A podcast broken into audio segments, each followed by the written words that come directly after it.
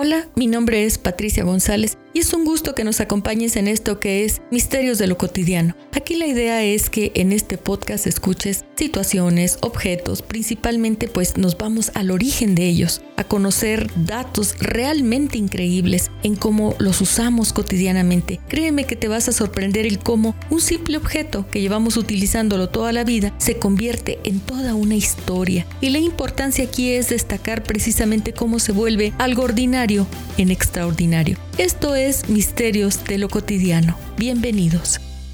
Hola. El día de hoy vamos a hablar de un término, pues les va a sonar raro, pero vamos a referirnos a la cloaca. Por ahí en una serie me tocó ver, como decía, donde se cuestionaban, creo es en la de Breaking Bad, donde le dicen que por qué les dicen cloacas o de dónde salió el nombre de cloaca. Y esto pues me dio a pie a, a investigar acerca de lo que es una cloaca y pues no es más que una concavidad del terreno o un conducto generalmente subterráneo que recoge el agua de lluvia y las aguas residuales, alias drenaje. Es un lugar muy sucio, huele muy mal, las aguas residuales domésticas pues están cargadas de materiales o de materia orgánica y pues muchas veces sobrepasa la, la posibilidad de la depuración del río, con lo que pues se convierte en, en lo que puede decirse una gran cloaca es como dicen algo que huele feo, algo que está feo. Y de hecho, este adjetivo se lo ponen también, es una cloaca, algo que, que huele mal.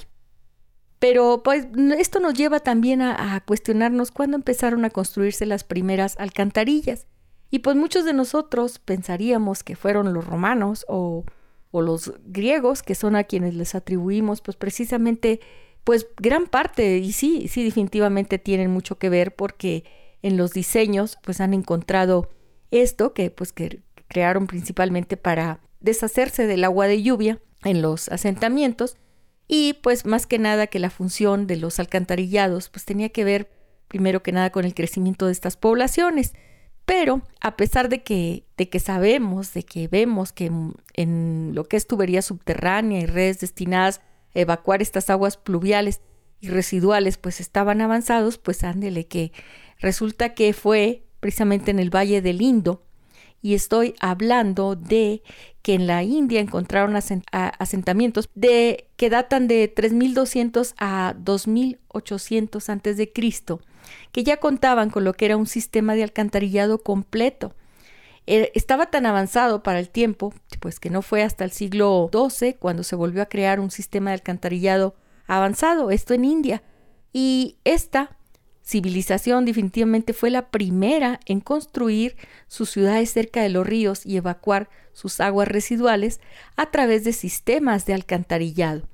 También utilizaban sistemas de canales para encauzar el agua cuando pues esto se producía una, una inundación. Hoy en día eh, se nos viene muy fácil el, el sistema de alcantarillado, inmediatamente lo, lo asociamos, lo vemos esos, esos grandes tubos que se encuentran en, en el subterráneo y que por, en muchas ocasiones eh, los hemos visto en películas en, forma de,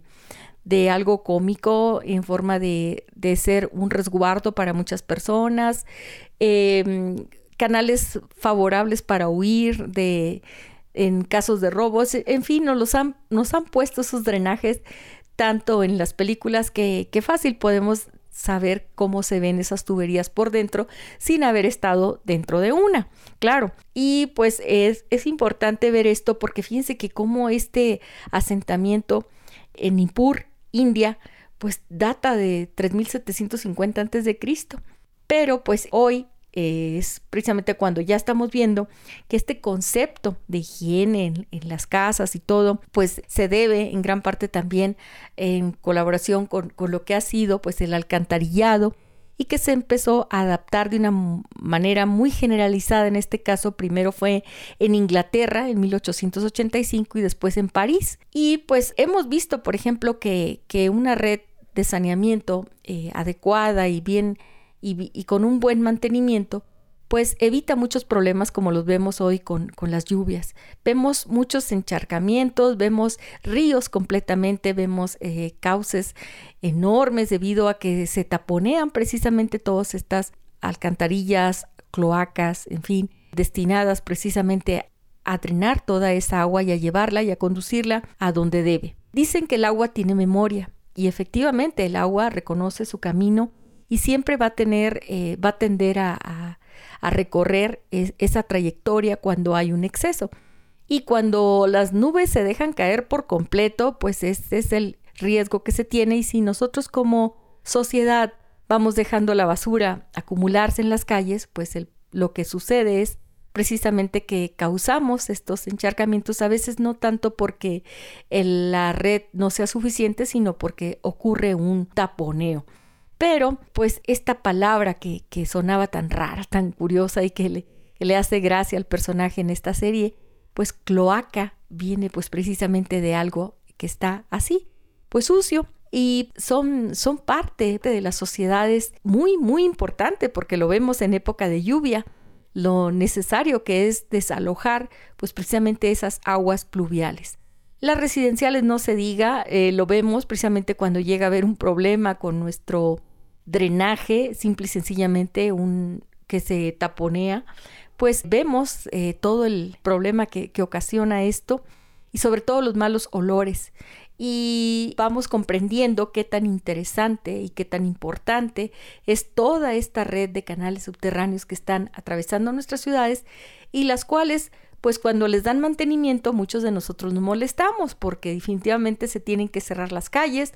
abrir estas, sacar, meter tubos, poner algo nuevo y eso pues va a impedir el tráfico o lo va a alentar, lo va a volver muy lento y eso nos desespera. Pero quiero que sepan que a la larga esto nos va a traer mucho beneficio porque va a evitar precisamente esto, las, las inundaciones y sobre todo que nuestra ciudad se convierta pues en una cloaca. Gracias.